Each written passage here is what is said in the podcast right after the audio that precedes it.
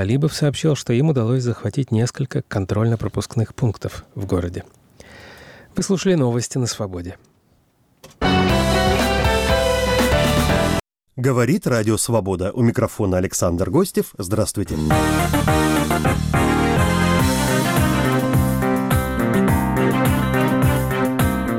Россия выдвинула условия, на которых готова возобновить только что разорванное соглашение с США об утилизации оружейного плутония. Причиной подоплека задержания в Москве украинского журналиста, обвиненного в шпионаже.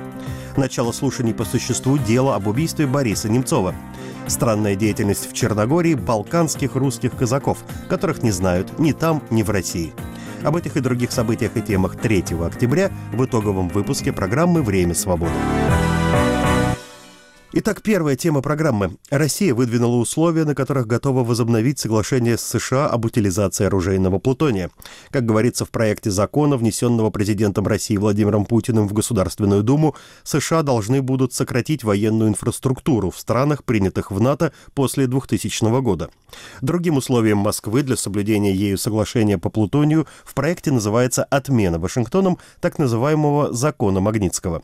Москва требует также отменить антироссийские экономические санкции возместить нанесенный ими ущерб. Ранее Владимир Путин своим указом приостановил действие соглашения США об утилизации плутония. Как сообщалось, эта мера была принята в связи с возникновением угрозы стратегической стабильности. Соглашение было подписано в 2000 году. Оно предусматривает способы утилизации излишков оружейного плутония в России и США.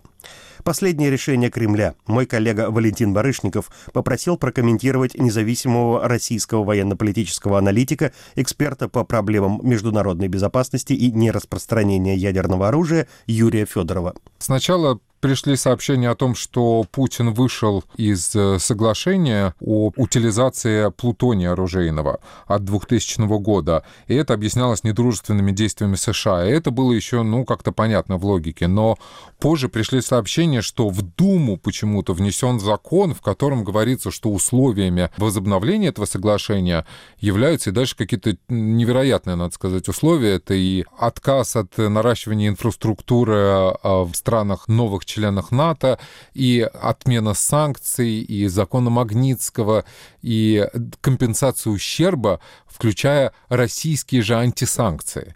То есть э, такое ощущение, что это соглашение какой-то невероятной важности, за которую можно вот так потребовать.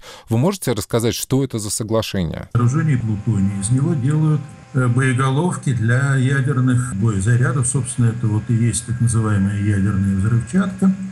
Это смесь плуто... разных изотопов плутония, в котором так называемый э, изотоп плутония-239 составляет более 90%. Получить такой э, плутоний довольно сложно, требует специальных технологий для его получения, потом значит, вот выделение вот этого плутония-239 и так далее. Ну, в общем, эти технические детали, они сейчас, наверное, не слишком интересны. История была следующая. В Советском Союзе было накоплено примерно 500 тонн этого самого оружейного плутония. Ну, частично это материал, который не был использован для производства ядерных боеголовок, частично это материал, который высвобождался в процессе так называемой утилизации ядерного оружия, когда ядерные боеголовки э, там, ракет, авиабомб, снарядов и так далее – когда они разбирались. И вот, значит, вот этот вот материал э, очень вредный, и химический, и материал, который может использоваться для производства новых боеприпасов ядерных, вот он накапливался. Накопилось его примерно 500 тонн. Это очень много, потому что для такой сравнительно небольшого боезаряда требуется где-то 10, 12, 15 килограмм плутония. Вот с 1994 года, уже после распада СССР, в России э, производство этого оружейного плутония прекращено. Его просто не нужно было производить, понимаете, потому что вот он есть, из него можем наделать этих боеголовок чертову уйму. Но, с другой стороны, аналогичный процесс шел и в Соединенных Штатах. Там тоже не производится оружейный плутоний, тоже сокращается количество ядерных боеголовок и так далее. Но э, у американцев, американского ядерном истеблишменте, если можно так сказать, существовало серьезное опасение относительно того, что русские могут внезапно взять и начать использовать этот самый плутоний для того, чтобы э, либо начать производство новых боеголовок, либо передать его каким-то странам изгоям, которые пытаются значит, создать собственное ядерное оружие. Ну, имелось в виду прежде всего Иран. И вот э, в 2000 году был заключен договор, по которому Россия обязывалась э, передать в Соединенные Штаты вот этот самый оружейный плутоний для того, чтобы его там утилизировать. Взамен э, Соединенные Штаты предоставляли России всяческие там, я сейчас не помню точно условия этого договора, но предоставляли всякие бенефиции, помогали в решении ряда проблем, связанных с утилизацией ядерного оружия и так далее. А это был такой период э, тесного сотрудничества двух стран в этой области.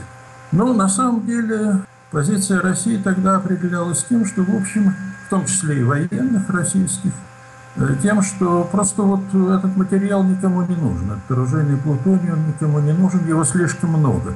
Поэтому его можно отдать американцам, пусть они там его как-то разбавляют, переводят в какие-то более безопасные формы, соответственно, тратят свои деньги на это, а мы кое-что получаем. Вот теперь, видимо, в Кремле решили, что Соединенные Штаты очень заинтересованы в том, чтобы утилизировать российский оружейный плутоний и тем самым как-то затруднить наращивание российских ядерных сил. Какие планы в России существуют, судя по всему, да и не судя по всему, это известно. И решили шантажировать американцев вот таким способом, который вы описали. То есть мы выходим из этого договора, мы прекращаем его действие, а если вы хотите, сделать так, чтобы у нас возможность производства ядерного оружия была немножко меньше, чем раньше, ну вот тогда извольте выполнить все наши вот эти ультимативные требования. Но это чистой воды шантаж. Я думаю, что будет только рост еще большего недоверия к Кремлю, э, который в Соединенных Штатах и без того это недоверие очень сильное.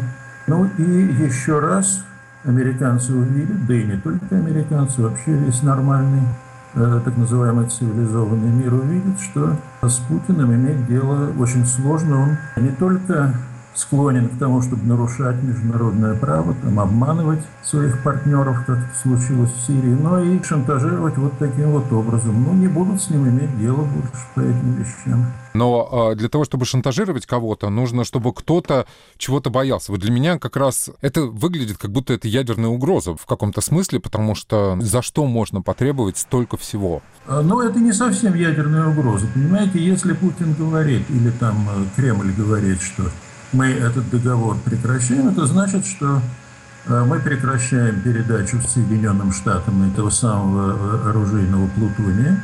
Это значит, что мы его оставляем себе, и мы можем его использовать для производства новых ядерных боеприпасов. Вот, собственно, смысл этого шага. А вторая часть, второй элемент э, этой позиции.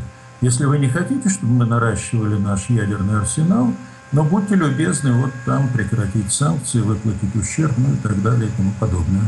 То есть здесь сильно преувеличено стремление или опасение Соединенных Штатов относительно этого э, запаса оружейного плутония. Видимо, в Кремле уже как-то э, не могут рационально оценить, э, чего же, собственно, в Соединенных Штатах боятся.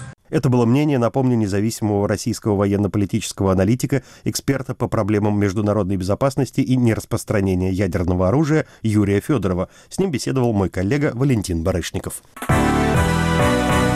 Вы слушаете итоговый выпуск программы «Время свободы» у микрофона Александр Гостев.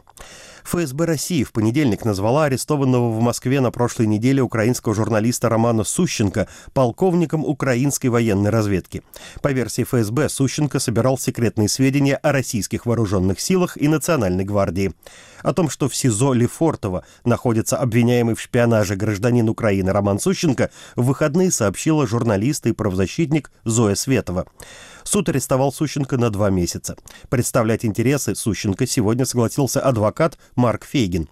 В Национальном информационном агентстве «Укринформ» задержание Романа Сущенко назвали спланированной провокацией Москвы. Тему продолжит моя коллега Любовь Чижова. Корреспондент агентства «Укринформ» в Париже, гражданин Украины Роман Сущенко, рассказал правозащитникам, что был задержан в Москве в пятницу 30 сентября. При этом на него оказывали психологическое давление и не разрешали позвонить жене.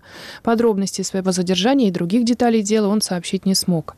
На момент задержания Роман находился в отпуске и прибыл в российскую столицу в частных целях. 1 октября Лефортовский суд Москвы принял решение об аресте украинца на два месяца. Журналисту инкриминируют статью «Шпионаж», который предусматривает от 10 до 20 лет колонии. О случайной встрече с Сущенко в СИЗО Лефортово «Радио Свобода» рассказала член общественно-наблюдательной комиссии Зоя Светова. Совершенно случайно вчера во время проверки Лефортовской тюрьмы мы в карантинном отделении увидели мужчину в такой в арестантской робе, загорелый, красивый молодой мужчина. Это оказался журналист украинский Роман Сущенко. Большим трудом нам удалось узнать его имя, фамилию. Он сказал, что он иностранец. Сотрудники СИЗО всячески мешали нам разговаривать. А, но мы смогли узнать, что он обвиняется по 276 статье «Шпионаж». Подробности задержания он нам не смог сообщить, потому что разговор наш постоянно прерывался сотрудниками Лефортовской тюрьмы. Единственное, что он сказал, что его не пытали при задержании, но оказывали на него серьезное психологическое давление. Он не смог позвонить своей семье, он не смог сообщить украинскому консулу. И вот его больше всего беспокоило то, что никто не знает, что с ним происходит, что он находится в Лефортовской тюрьме. Он не смог вам рассказать о том, при каких обстоятельствах он был задержан? Нет, не нет. смог. Нет. Но я поняла, что это было в Москве, и что это было, скорее всего, не в его квартире, я не знаю. Но точно я не могу сказать. Во всяком случае, у него он не захватил с собой зубную пасту. То есть это не то, что человек готовился да, к аресту. У него с собой не было ничего что в таких случаях человек берет, когда уже предполагает, что он окажется в тюрьме. Вам уже как-то удавалось находить в СИЗО граждан Украины, а как вам кажется, ФСБ да. как-то намеренно ведет слежку за всеми гражданами Украины, которые сюда, в, в Россию, приезжают? Нет, я не знаю, не могу вам сказать. Нет, ну, конечно, за всеми иностранцами ведется слежка, это очевидно. Но я думаю, что в случае с Романом Сущенко здесь как бы была особая слежка, судя по тому, что после нашего визита ФСБ сегодня утром объявила о том, что был задержан кадровый разведчик украинских спецслужб. Ну, это естественно, да, когда мы впервые увидели Олега Сенцова, на следующий день тоже было заявление ФСБ о его деле. А до этого никакой информации о том, что Сенцов находится в Лефорте, тоже не было. Ну, то есть ФСБ объявила, что Сущенко является кадровым офицером. То есть я полагаю, что за ним велось какое-то специальное наблюдений. Я не знаю, был ли он кадровым офицером украинских спецслужб, и вообще почему его задержали, но я думаю, что это не случайно. Для задержания не только потому, что он украинский гражданин. Это была член общественно-наблюдательной комиссии Зоя Светова. В понедельник Федеральная служба безопасности России заявила, что задержанный в Москве журналист Роман Сущенко – сотрудник украинской разведки в звании полковника. В российской спецслужбе утверждают, что он собирал секретные сведения о деятельности вооруженных сил и Национальной гвардии России. МИД Украины выразил протест в связи с арестом Сущенко, а его коллеги из агентства «Укринформ» назвали это дело спланированной провокацией. «Укринформ» и жена журналиста заключили соглашение с российским адвокатом Марком Фейгиным, который будет представлять Сущенко. Об этом защитник рассказал в интервью «Радио Свобода». Вы знаете, ко мне обратилось руководство Укринформа и супруга Анжела. Они подписали и, то, и те, и другие договор со мной, соглашение адвокатское. Позвонили мне вот вчера, ближе к ночи. А почему я взялся? Ну, вы знаете, а что мне еще делать? Ясно же, почему ко мне обращаются как бы логично. Так что я взялся, потому что больше нет. ФСБ обвиняет Романа в шпионаже в пользу Украины, называет его полковником да. украинской разведки. А что вот вам известно о, о Романе, вот, о его журналистской ну, вот деятельности? Из той информации, которая мне поступает, она поступает обильно мне. Во-первых, он учился на журналиста. То есть он заканчивал в Киеве соответствующее образование. Он шесть лет уже работает в Париже в качестве корреспондента Укринформа. Так, э, значит, он э, женат и, так сказать, э, материал, который он писал о нормандском формате, каких-то выставок, в том числе, конечно, и военных, с разных совершенно, что становилось предметом его текстов на Укринформе. Это разнообразные политические и около них темы. Насчет того, что мог ли он быть полковником или нет, ну, я, разумеется, судить не берусь, но, на мой взгляд, мой личный взгляд, это не так. Почему? Потому что вообще не очень понятно, значит, зачем полковнику вдруг ехать в Москву к родственникам с частным визитом и заниматься такой деятельностью, весьма опасной, учитывая обстановку, собирать какие-то материалы. Это я ссылаюсь на заявление ФСБ. Тем более у меня складывается такое впечатление, я еще не попал по роману в тюрьму, но такое ощущение, что он, видимо, не подписал ничего никаких признательных показаний, судя по всему. Как он оказался в Москве и при каких обстоятельствах его задержали? Он 30 э, сентября прилетел в Москву. Он взял отпуск за свой счет, по-моему, в агентстве, где работает. Поехал по личным делам. У него здесь в Москве родственники, по-моему, двоюродный брат и его жена, еще какие-то там родственники достаточно дальние. Он к ним приехал, оставил вещи дома и пошел навстречу, как он сказал. 30 же сентября, по моей информации, он был задержан. Об этом бумага пришла в консульство Украины из ФСБ о том, что вот они задержали гражданина Романа Сущенко. Значит, э, а 1 числа, на следующий же день, ему избрали меру пресечения в Лефортовском суде на два месяца содержания под стражей. Обвинили его по 276 статье, соответственно, шпионаж. Других деталей мы не знаем, потому что их можно узнать только из двух источников. Это, собственно, из рассказа самого Романа, Владимировича, и э, из материалов арестного дела, который содержится, который сейчас находится в Лефортовском суде. Если я смогу ознакомиться с этим делом, я смогу сказать что-то более предметное. Но учитывая, что в деле наверняка содержатся сведения, составляющие гостайну, какие-то ограничения будут существенные наложены. Но это не отменяет того, что у украинским журналистам, другим там международным журналистам, иностранным журналистам следует действительно вступить в борьбу за освобождение Романа, потому что, ну, слушайте, если журналистов, а это такая традиционная история, обвинять в шпионаже, причем э, надуманно, по-моему, на мой взгляд, потому что этим славится Северная Корея и там подобные места, то тогда, собственно говоря, к чему все сведется? Любого журналиста можно чем угодно обвинить за недобро... нежелательностью его нахождения на той или иной территории. Если бы российским органам и российским спецслужбам было известно о том, что Роман Сущенко является полковником, так что они его в страну пустили? Зачем? Mm-hmm. Чтобы поймать? Ну, развернули бы его, сказать, что ты сюда приехал. Мы знаем, вот ты у нас проходишь по разным там всяким базам. Зачем ты сюда едешь? Ну, не пустили бы его. Зачем же было mm-hmm. пустить, заманивать? Чтобы что. То есть все это выглядит очень неубедительно, я бы так сказал. Да, ну вот на Украине называют эту всю историю э, провокацией, а уже версии различные выдвигаются. А не могли его арестовать, например, для того, чтобы потом а, а, обменять на какого-то статусного, я не знаю, человека? Да запросто. Ну а почему нет-то? Конечно, они... Посмотрите историю с Эстоном Кохлером. Стало ясно, для чего его взяли только после всего, когда его обменяли на в Сталине отбывавшего наказание российского шпиона. Ну, и такое делается, конечно. Но другой вопрос. Знаете, хорошо, когда вы обвиняете шпионов. А если он действительно шпион? Ну, это заложник какой-то. Это можно набрать хоть 100 человек и обменивать бесконечно. То есть, почему мы не очень доверяем версию про шпионаж, понимаете? То есть мы не отрицаем факты, что шпионаж может существовать, и там страны шпионят, понятно. Но вот недавно у нас в Крыму была фейковая история с диверсантом. Но они не похожи. Ни один строитель, другой охранник на диверсант. Вы понимаете? Ну вот никак. Вот я вот недавно из Крыма вернулся, я там был. У меня устойчивое впечатление, что это совершенно тоже провокационная история была в августе затеяна для того, чтобы обосновать всякого рода репрессии в отношении нелояльной части части украинцев там и крымских татар, и одновременно сорвать нормандский формат. Так мне кажется. Это мое личное субъективное мнение. Почему такое невозможно вот сейчас? В Москве, значит, одним из граждан, журналистов, парижским корпункта, значит, Украинформ. Почему такое невозможно снова? Запросто возможно снова. Mm-hmm. Поэтому я и многие наблюдатели относятся к этому, к, к этому с большим скепсисом.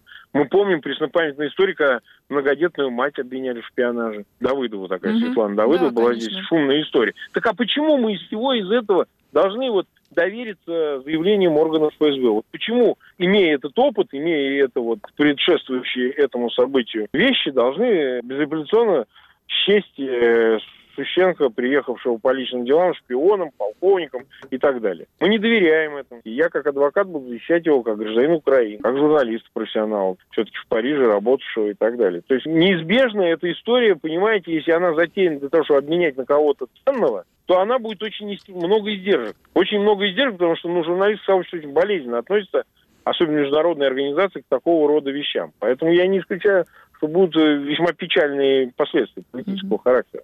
Это был адвокат Романа Сущенко Марк Фейгин. МИД Украины сейчас выясняет, как и по какой причине был задержан Роман Сущенко. Об этом заявила пресс-секретарь ведомства Марьяна Беца.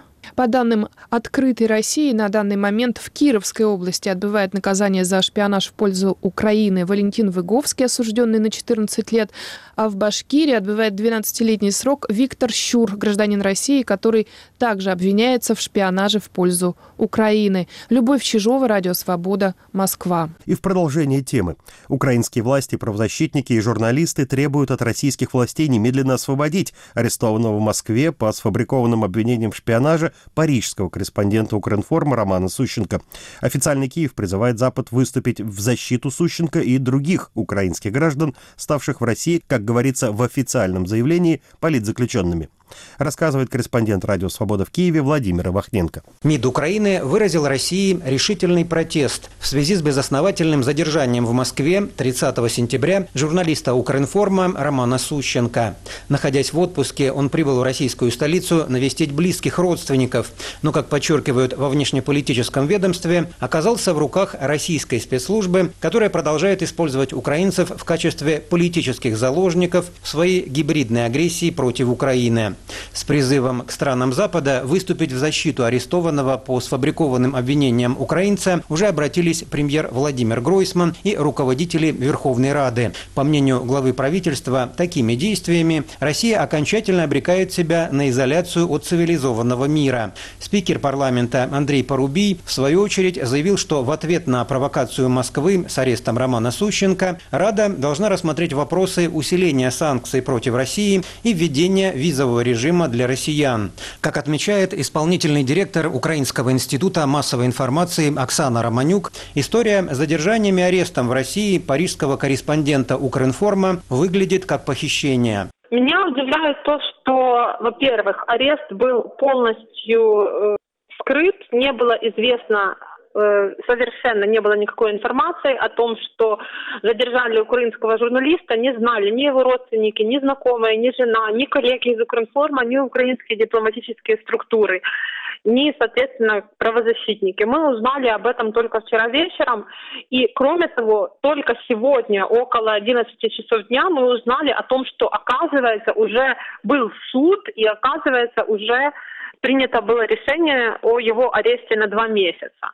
Э, второе, что удивляет в этой ситуации, это такое просто бесконечное нарушение прав человека, поскольку к нему не был допущен адвокат, насколько мы понимаем. Суд произошел 1 октября совершенно не было у него возможности как-то себя защитить нормально.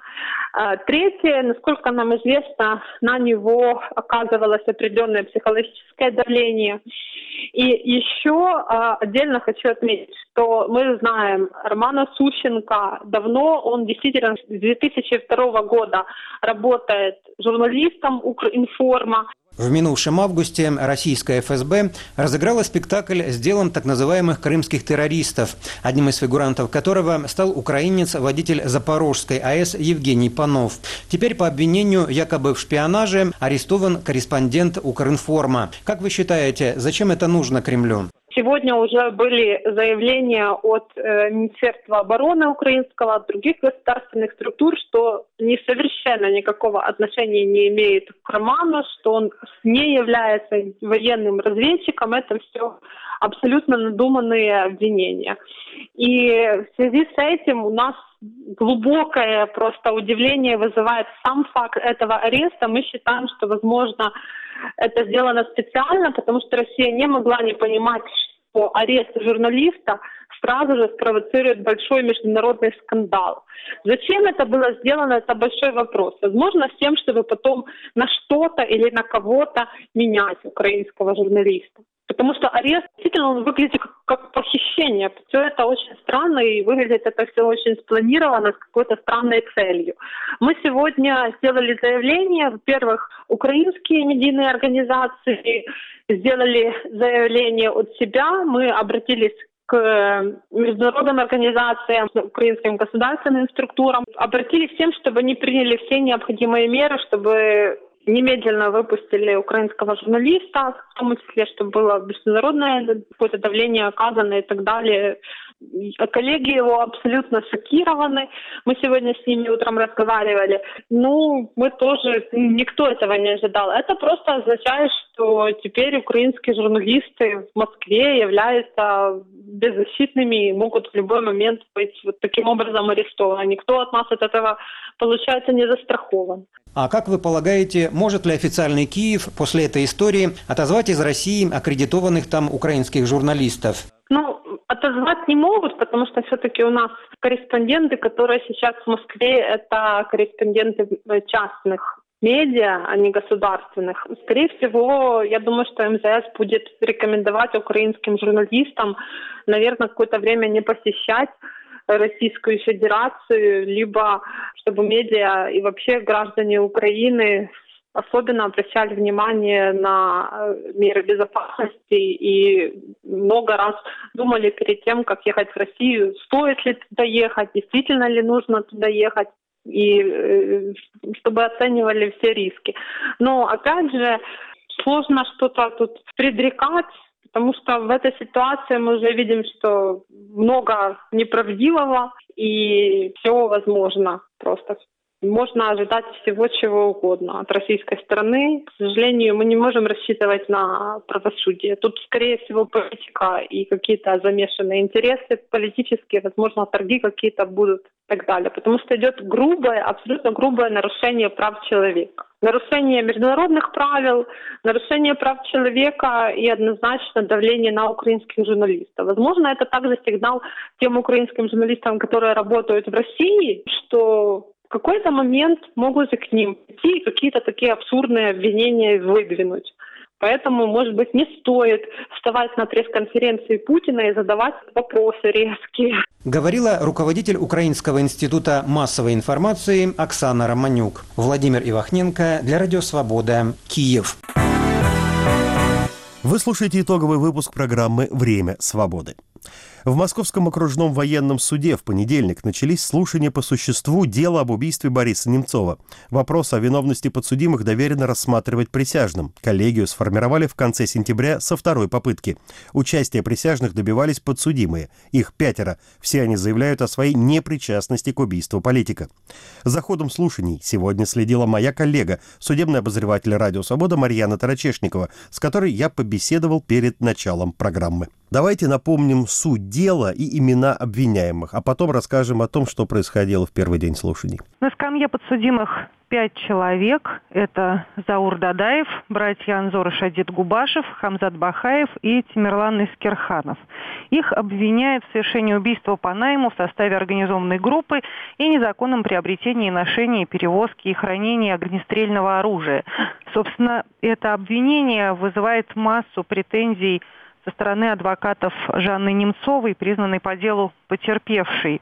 Дело в том, что с самого начала потерпевшие добивались переквалификации обвинения и чтобы следствие признало Бориса Немцова убили не из корыстных побуждений, что следует из обвинения в убийстве по найму, а как публичного общественного деятеля за его активную гражданскую позицию. И напоминают, что во время убийства Борис Немцов был депутатом областного законодательного собрания Ярославской области. Однако ни в ходе предварительного следствия, ни во время предварительных слушаний в Московском окружном военном суде не стали удовлетворять ходатайство стороны потерпевших о переквалификации обвинения для тех пятерых подсудимых, которые сейчас а, находятся в суде. Кроме всего прочего, Жанна Немцова и ее адвокаты обращают внимание на то, что нельзя называть следствие объективным, полным и всесторонним и говорить о том, что убийство Бориса Немцова раскрыто до тех пор, пока не будут названы имена заказчиков и организаторов этого преступления. Но ничего о них до сих пор не известно. Есть фамилия некого предполагаемого организатора преступления им называют Руслана Мухудинова. Это водитель бывшего заместителя командира батальона «Север» Руслана Геремеева. Он находится в розыске.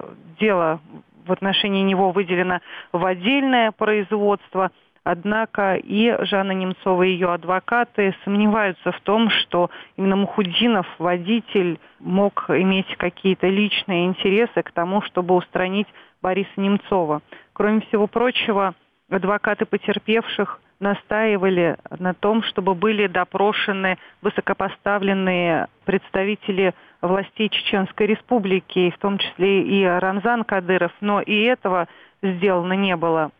И в связи с этим сегодня во время судебного заседания, еще до того, как в зале появились присяжные, адвокаты Жанны Немцовой сделали соответствующее заявление, просили приобщить его к материалам дела и пояснили позже журналистам, что таким образом они сейчас фактически уже работают на Европейский суд по правам человека, где в июле уже была зарегистрирована жалоба Жанны Немцовой на несправедливое следствие, а также на нарушение второй статьи Европейской конвенции по правам человека, которая гарантирует право на жизнь. Что собираются доказывать представители обвинения? У них явно есть какие-то аргументы, которые, по крайней мере, они считают весомыми. Согласно окончательной редакции обвинения, бывший боец чеченского батальона МВД «Север» Заур Дадаев руководил вот этой организованной группой, осуществлял так называемое общее руководство ее участниками и должен был непосредственно совершить убийство Немцова. Он же, как считает следствие, снабдил товарищей сим-картами, оформленными на подставных лиц, купил автомобиль, который использовался во время убийства, нашел патроны для пистолета, из которого застрелили Бориса Немцова, и лично вел слежку за политиком на автомобиле, принадлежащем, кстати, бывшему заместителю командира батальона МВД «Север» Руслану Геремееву. Братья Губашевы, по версии следствия, вели скрытое наблюдение за Немцовым, в том числе с использованием конспиративного автомобиля марки ЗАЗ. А, в обязанности Хамзата Бахаева и Тимирлана Искерханова входил сбор в интернете информации о Немцове, о его планах на ближайшее время, благодаря чему и удалось установить образ жизни потерпевшего, места его частого пребывания, а также определить места для нападения. Это я цитирую из обвинительного заключения. Помимо этого, Бахаев, как считает следствие, предоставлял участникам группы помещения для встреч в деревне Козина, где исполнители отсиживались некоторое время после убийства Немцова. Искерханов же иногда перевозил участников группы на том самом Геремеевском «Мерседесе», о котором я сказала чуть раньше. Собственно, все это и собираются гособвинители доказывать присяжным. Их удалось собрать со второй попытки коллегии в основном составе 12 человек, плюс еще дополнительных 10 присяжных, но некоторые вещи присяжным рассказывать нельзя. И, например, сегодня, когда в ходе судебного заседания один из братьев Губашевых Шадид заявил о том, что они были не задержаны правоохранительными органами, а похищены 6 марта 2015 года, и после этого к ним применялись пытки, председательствующий поспешил остановить подсудимого и потом обратил внимание всех участников процесса, что вот о таких вещах присяжным рассказывать нельзя. Но, собственно, все подсудимые сегодня высказались в том духе, что они не считают себя виновными в совершении убийства Бориса Немцова. Двое заявляли о своей полной непричастности к этому преступлению.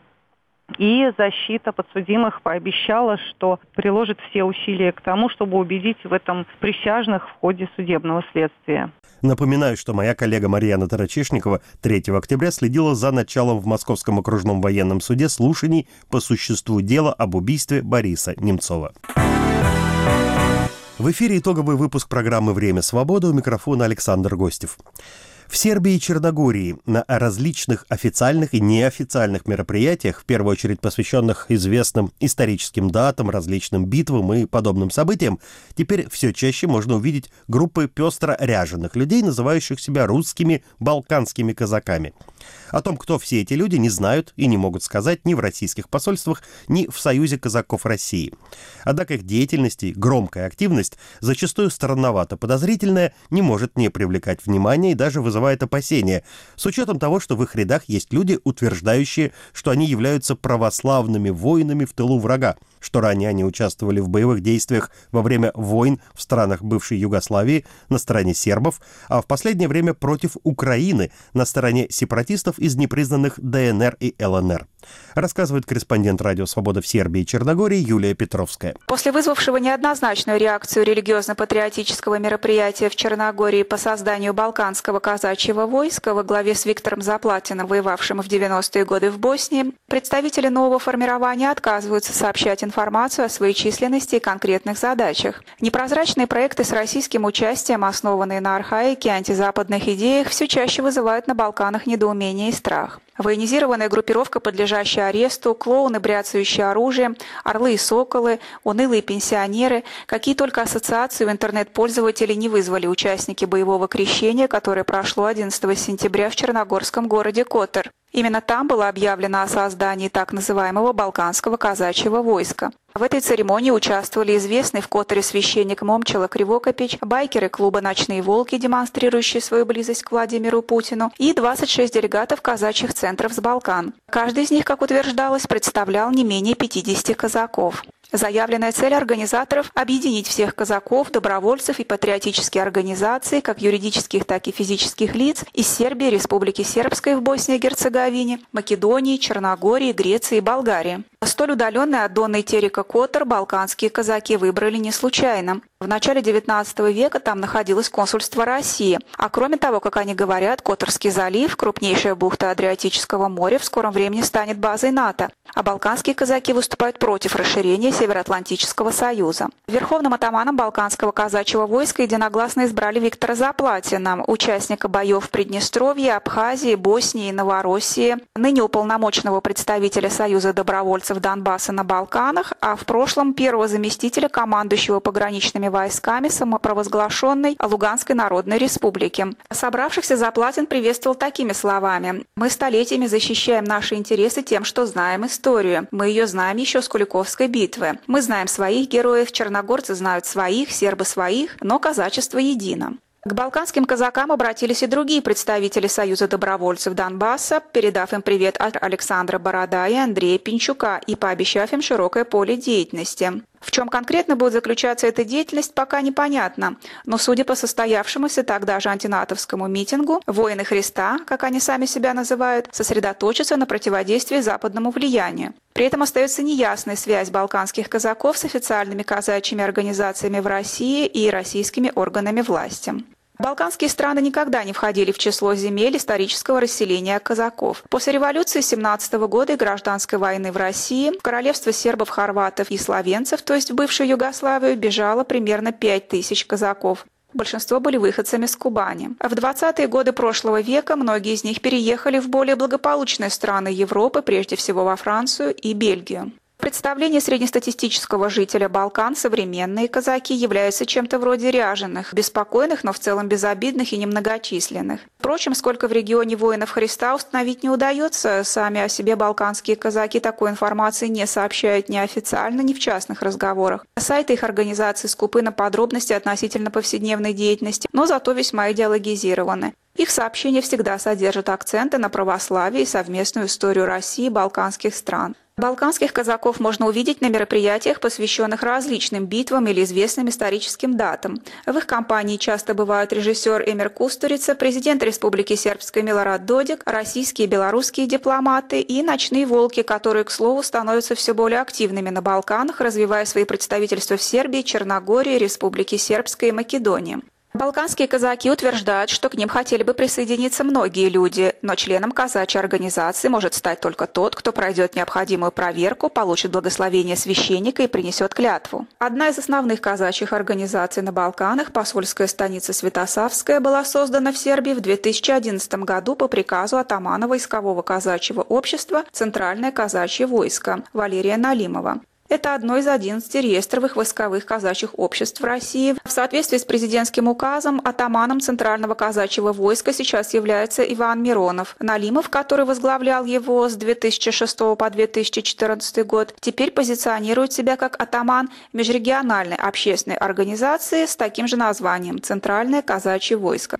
Руководитель станицы Святославская, главный атаман Сербии, Черногории и Республики Сербской полковник Ваислав Видакович в телефонном разговоре с корреспондентом «Радио Свобода» отказался обсуждать деятельность казачьих организаций, их численность и отношения с местными властями на Балканах, сославшись сначала на занятость, а потом на плохой опыт общения с прессой. Я не готов что-либо комментировать по телефону. Моя служба рассмотрит ваш запрос, и мы посмотрим, как быть дальше. У нас плохой опыт с подобными интервью. Такие вещи мы обсуждаем только в личной беседе.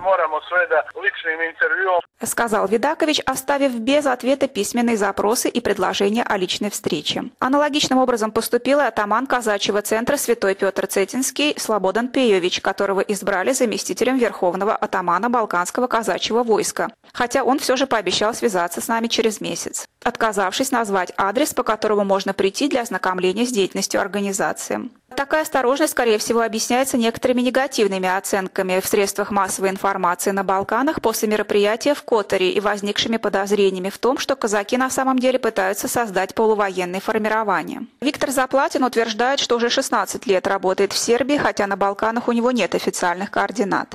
В местной прессе он позиционирует себя как официальный представитель Союза добровольцев, который непосредственно связан с Владимиром Путиным. Из его слов можно заключить, что координацией деятельности казаков и добровольцев на Балканах он занимается непосредственно по поручению Бородая. В феврале Заплатин принимал участие в презентации Союза сербских ветеранов и добровольцев в Русском доме в Белграде, сообщив собравшимся, среди прочего, что он и его товарищи находятся на передовом крае борьбы с фашизмом, а Балканы на передовом крае борьбы с навязанными ценностями так называемого Запада. Русский дом или Российский центр науки и культуры в Белграде является представительством Федерального агентства Россотрудничества. Имя Заплатина в Москве связывают с частным охранным предприятием «Кобр» и избиением защитников Парка Дружбы в сентябре 2015 года. Сам он в разговорах с журналистами предпочитает рассказывать о своей добровольческой деятельности, в том числе в Боснии, где он воевал в 92-93 годах и одно время командовал казачьим отрядом из 50 человек. Этот отряд действовал при Вишеградской бригаде Дринского корпуса армии Республики Сербской. В районе Вишеграда, где жертвами этнических чисток стали тысячи боснийских мусульман, тогда же воевал и Игорь Гиркин, Стрелков. Считается, что через Боснию прошли около 700 российских добровольцев, многие из которых до этого побывали в Приднестровье, Карабахе или Афганистане. В Вишеграде, который сегодня скорее ассоциируется с культурно-коммерческим комплексом режиссера Кустурицы, по оценке Международного трибунала по бывшей Югославии, произошла одна из самых жестоких этнических чисток в регионе. С начала боснийской войны этот город имел стратегическое значение из-за гидроэлектростанции на Дрине и связи между Белградом и Сараево. Расправы, включая сожжение заживо десятков мусульман, там достигли своего пика в мае-июне 92 года, когда русских добровольцев там еще не было. Они появились только к концу 92 года. Из боснийского дневника Гиркина, среди прочего, можно узнать о том, что русским платили тогда по 100-150 немецких марок в месяц и что в боевых операциях сербы отводили им немалую роль. Он пишет об атаках, склоках, пьянстве, эпических грабежах и тактике выжженной земли. Наблюдатели расходятся в оценках деятельности казачьих организаций с учетом их непрозрачности и боевого опыта их членов и покровителей. В Союзе казаков России дистанцируются как от Заплатина, так и от балканских казаков. Собеседник «Радио Свобода», пожелавший остаться неназванным, сказал, что в Союзе не придают значения балканскому казачьему войску по причине отсутствия серьезных лидеров и деятельностью Заплатина не интересуется. В Союзе казаков такой фамилии нет. Видели там в форме генеральской этого Заплатина генерала, кто ему присвоил генерала. Какой-то структурно, чтобы он серьезно структурным подразделением командовал, мы просто не знаем. Сегодня мы живем на таком отрезке времени, появляются Наполеоны, Адольфы Гитлеры, кем угодно может себя человек объявить. Вот он объявил себя казачеством. Но э, мы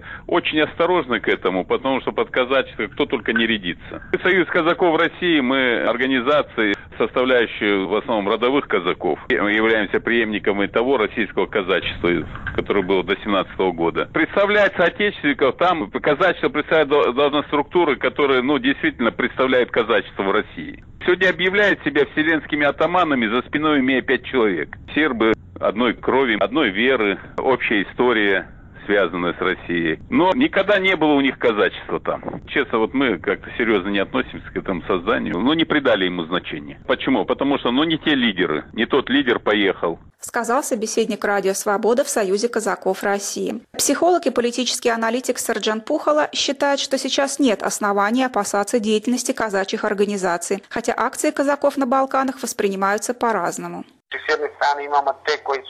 С одной стороны, есть, условно говоря, русофилы, особенно среди сербов, которые воспринимают акции казаков как сигналы о том, что Россия их не забывает и что ее волнует ситуация на Балканах. С другой стороны, многие воспринимают их деятельность как фольклор. Кто-то видит в них туристов, а кто-то спецподразделения с непонятными задачами. Но в реальности никаких проблем они до сих пор не создавали. Нет оснований говорить, что они могут здесь стать каким-то серьезным фактором. Эти люди не имеют никакого веса. И если бы кто-то захотел опереться на них, он бы просто ошибся. Сказал Радио Свобода психолог и политический аналитик Сарджан Пухала. Над этим репортажем работала, напоминаю, корреспондент Радио Свобода в Сербии и Черногории Юлия Петровская. Вы слушаете итоговый выпуск программы «Время свободы». В Мадриде бывшие действующие бойцы Испанского легиона, самого боеспособного подразделения современной испанской армии, взбунтовались против планов мэрии. Они недовольны намерением городских властей сменить название улицы, носящей имя основателя легиона генерала Хосе Мильяна Астрая, умершего в 1954 году. Генерал в последний период жизни был тесно связан с диктатурой Франциско Франко, к которому нынешняя мэрия, в которой преобладают левые политики, не питает никаких симпатий.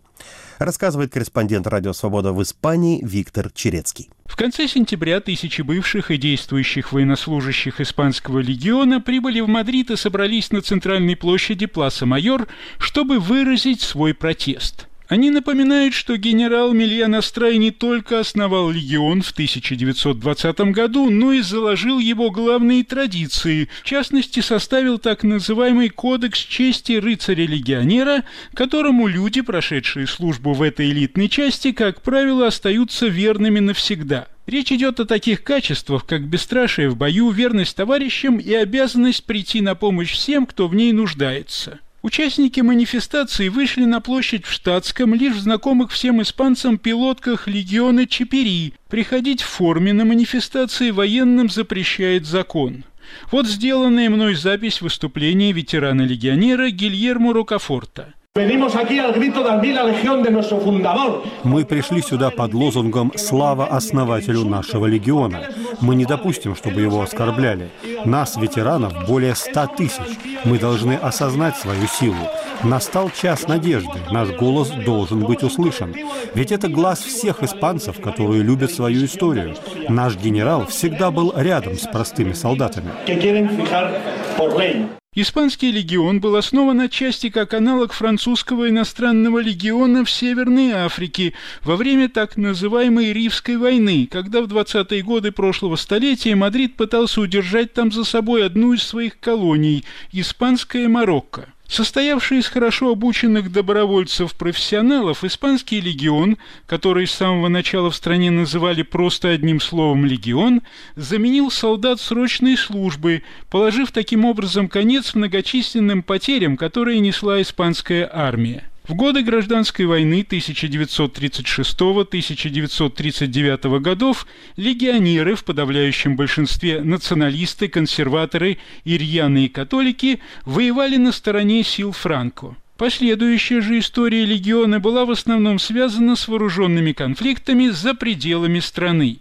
Генерал Мильян Астрай, основатель и первый командир легиона, впервые стал известен в 18 лет, еще в 19 веке, во время другой колониальной войны на испанских Филиппинах, когда он, юношей лейтенантом, подавлял вооруженные восстания местного населения и в одном из боев во главе своего взвода числом в 30 человек сумел остановить наступление повстанцев, имевших более чем десятикратное численное превосходство. После сражений в Африке, где он потерял руку и глаз, но продолжил службу, Астрая прозвали легендарным инвалидом. Хотя в военном мятеже Франко 1936 года и последующей гражданской войне он прямо не участвовал, генерал, безусловно, был горячим приверженцем военной диктатуры, отвечал сначала за фалангистскую пропаганду, а затем возглавил организацию инвалидов войны. Несмотря на столь сомнительные факты биографии Астрая, который под конец жизни сбежал от Франка в Португалию с юной беременной любовницей и вообще отличался весьма неуравновешенным характером, что историки объясняют тяжелыми ранениями и связанным с ними пристрастием к наркотикам, политический аналитик мадридского медиахолдинга «Интерэкономия» Хесус Анхель Рохо полагает, что за свои общие заслуги генерал все же достоин признания потомков. Мильян Астрай, когда произошел мятеж Франка, находился не в Испании, а в Аргентине. Улица названа в его честь, поскольку он был создателем легиона. Фактически тогда он спас тысячи молодых жизней. Ведь до него в Африке гибли новобранцы, не получавшие достаточной подготовки. До сих пор легион — самое боеспособное подразделение испанской армии и одно из лучших в мире. Так что переименовывать его улицу нельзя, ведь этого человека и его детища легион любят любят и уважают миллионы испанцев.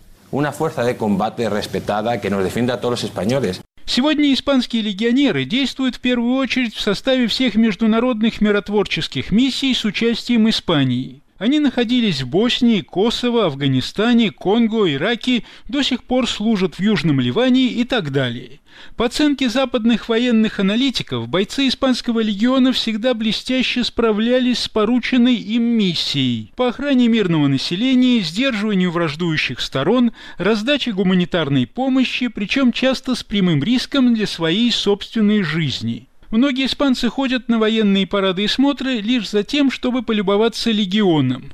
Рослые молодые воины, большая часть которых носят традиционные для этой элитной воинской части бороды или бакенбарды, в узнаваемой особы, отличающейся от общеармейской форме салатового цвета, всегда маршируют специальным быстрым строевым шагом. При этом непременно в их рядах шествует живой талисман легиона, вызывающий восторг испанских детей козочка Бланкита в попонке с эмблемой легионеров и в их пилотке. В торжественных случаях всегда звучит их гимн под названием «Жених смерти».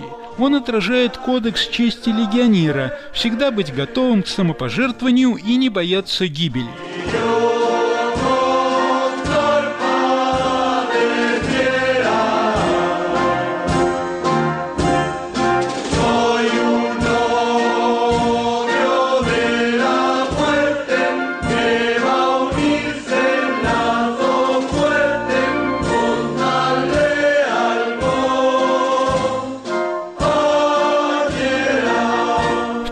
Годы существования легиона на службу туда могли поступить и испанцы, и иностранцы, поэтому в 20-е годы в испанском Марокко в его рядах сражалось немало бывших офицеров из царской России и Белого движения. Затем в годы франкийской диктатуры иностранцы в легион уже не допускались. В последние десятилетия иностранцев вновь открыли доступ в легион, но только уроженцам испаноговорящих стран, то есть из Латинской Америки и бывшей испанской колонии Экваториальной Гвинеи. С 1990 года в легион стали брать женщин. Сначала они могли быть только медицинскими работниками, однако сегодня женщины составляют около 10% личного состава легиона, причем большинство служат наравне с мужчинами в качестве стрелков, водителей бронемашин и так далее. В легионе все воинские подразделения называются на особый традиционный лад, например, вместо слова «полк» используется старинный испанский термин «терция».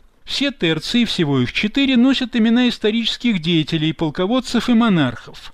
Расквартированы подразделения легиона в испанских анклавах Сеута и Мелилья в северо-западной Африке, а также на юге континентальной Испании. Контракты на службу в наши дни оформляются на 2-3 года. Претенденты – лица, не имеющие судимости, в возрасте от 18 до 29 лет, при том, что сразу после создания легиона в него набирали людей без оглядки на их прошлое. Служить можно до 45 лет. Базовая зарплата рядового такая же, как и в других воинских частях, в зависимости от выслуги от 900 до 2000 евро в месяц. Надбавка за службу в легионе 88 евро. За участие в маневрах есть дополнительные надбавки 22 евро в сутки.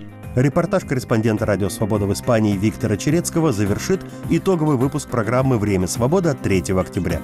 Продюсер Андрей Амочкин, автор и ведущий Александр Гостев. Я с вами прощаюсь. Всего вам доброго.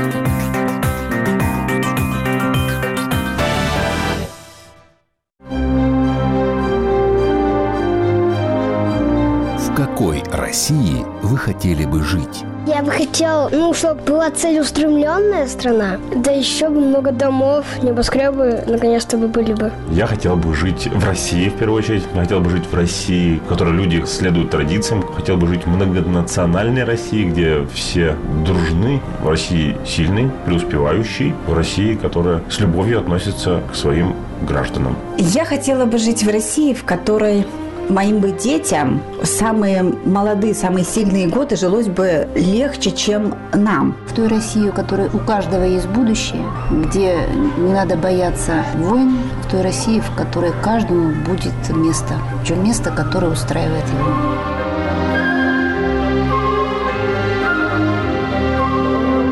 Радио «Свобода».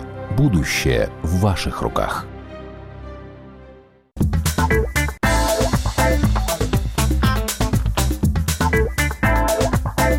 Говорит Радио Свобода. Слушайте нас на всей территории России. В следующем часе нас можно слушать в диапазоне средних волн на частоте 1300